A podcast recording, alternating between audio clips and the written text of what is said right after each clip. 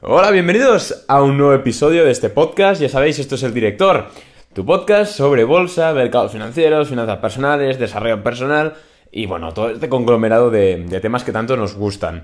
Hoy vamos a hablar de un tema y perdonad antes eh, que empiece en materia, perdonad que no esté subiendo con, la, con frecuencia tantos podcasts como debería o como me gustaría. Os tengo, estoy muy ocupado últimamente.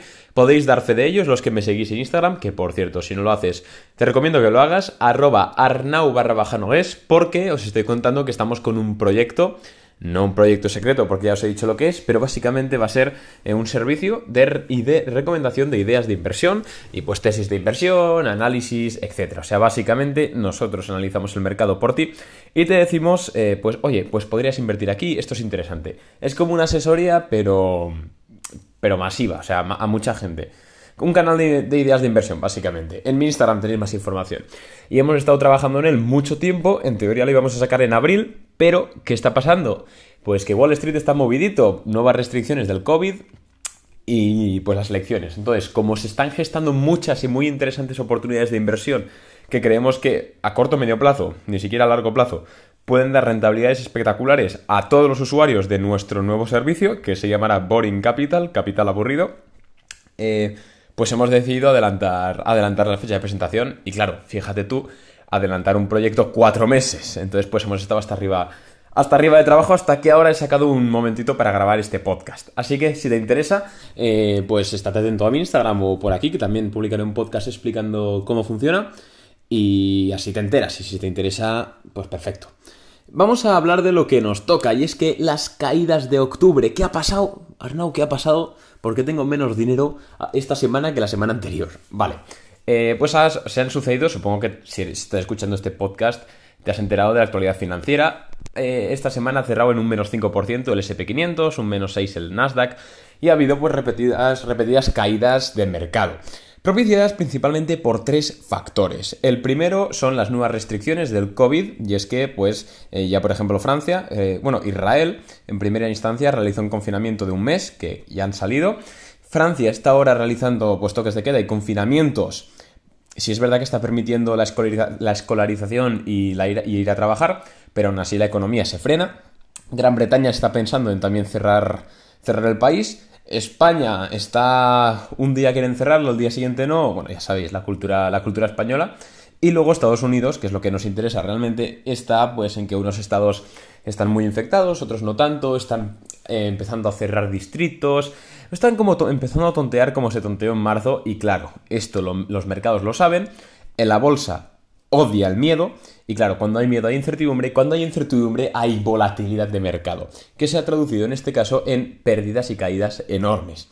Pero bueno, vamos a seguir explicando las razones. La segunda razón es una muy evidente. Las elecciones, las elecciones, la presidencia de los Estados Unidos de América son este 3 de noviembre, dentro de 5 días, creo, o 4. Es, bueno, pues tendría 4 días. Son este 3 de noviembre y claro, está 50-50 prácticamente. Puede ser reelecto Donald Trump, que es claramente el favorito para las bolsas. De hecho, JP Morgan eh, dice... Oye, perdón, JP Morgan. Eh, sí, JP Morgan creo que era. JP Morgan puede ser. Ahora mismo no lo sé. Un banco de Estados Unidos, muy, banco de inversión muy grande, eh, pues dijo eso, que si ganara Donald Trump, incluso el SP500 podría tocar los 4.000, 4.500 puntos a final del año 2021. Entonces, pues claro, Trump es el claro favorito. Y si gana Joe Biden, eh, como está en su programa electoral, pues echar para atrás la reforma fiscal que, realizó Donald Trump en 2017, que esa reforma fiscal, recordemos que hizo crecer a la bolsa un 17% en ese año, pues previsiblemente caería ese 17% en el año 2021-2022. Estas son previsiones, que luego pasa lo que pasa. Pero bueno, que tengáis en, consecuencia eso. Entonces, si queréis mi opinión, yo creo que va, va a ser reelecto Donald Trump, pero no lo sé. El 3 de noviembre lo comentaremos. A ver si. Es que estoy muy ocupado como para hacer un directo. Pero bueno, sería interesante comentarlo. Os voy informando. Y luego, por la tercera causa, ha sido la presentación de resultados de muchas empresas. Esta semana ha sido semana de resultados. Es decir, las empresas han publicado sus reportes de ingresos, beneficios, pérdidas, inversiones, activos, pasivos, etc. Eh, pues para el tercer trimestre y para la cuenta de final de año. Entonces, claro, ha habido empresas que han sorprendido y empresas que no, como Twitter, que se ha metido un 20% de hostia, como Fastly, que se ha metido un 50% de, de hostia, que por cierto, menos mal que teníamos un stop loss en Fastly, porque si no ahora mismo estaría grabando esto por debajo de un puente. Entonces, estos son los tres factores que han hecho caer la bolsa.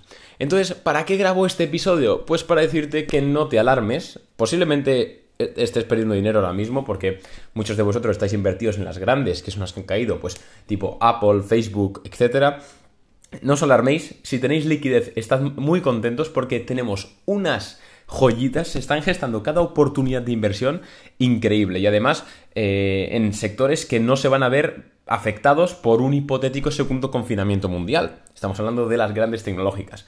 Por poneros un ejemplo, Netflix está a nada de tocar un soporte increíble. Podéis, claro, es que en podcast es jodido enseñaros la gráfica.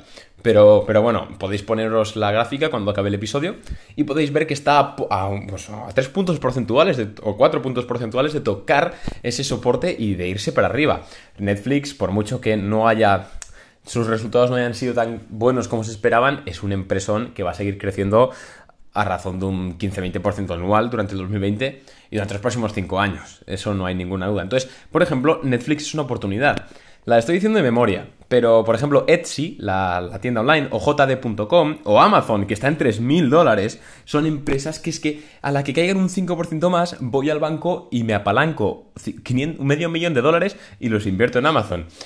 Ah, evidentemente exagerando, ¿no? Pero para que veáis las oportunidades que se están gestando. Y todas estas oportunidades las vamos a tratar en, nuestro servicio, Boring Capital. Vamos a hacer un especial para las lecciones, que va a ser un mes, un mes y medio de servicio, en el cual vamos a estar a tope todos los días con las noticias, poniéndoos lo más relevante, eh, con contenido exclusivo, ¿vale? Con podcast exclusivos, artículos, etcétera. Por supuesto, ideas de inversión, tesis de inversión, estrategias de, hostia, mira, jd.com, eh, idea de inversión, compro jd.com, eh, stop loss, tal, objetivo, tal. Y pues la ponemos ahí en el canal. será un canal de Telegram privado que se tiene que acceder eh, previo pago a través de nuestra web boringcapital.net, que todavía no está operativa, no entréis, pero lo estará el lunes, la vamos a lanzar el lunes. Y por ahí pues vamos a estar durante un mes, mes y medio, eh, pues comentando todas estas oportunidades. La idea del servicio es que se pague solo. Es decir, eh, cuesta 49 dólares, o sea, 49 euros, que son como 52, 53 dólares si me escuchas desde otra parte que no sea la eurozona.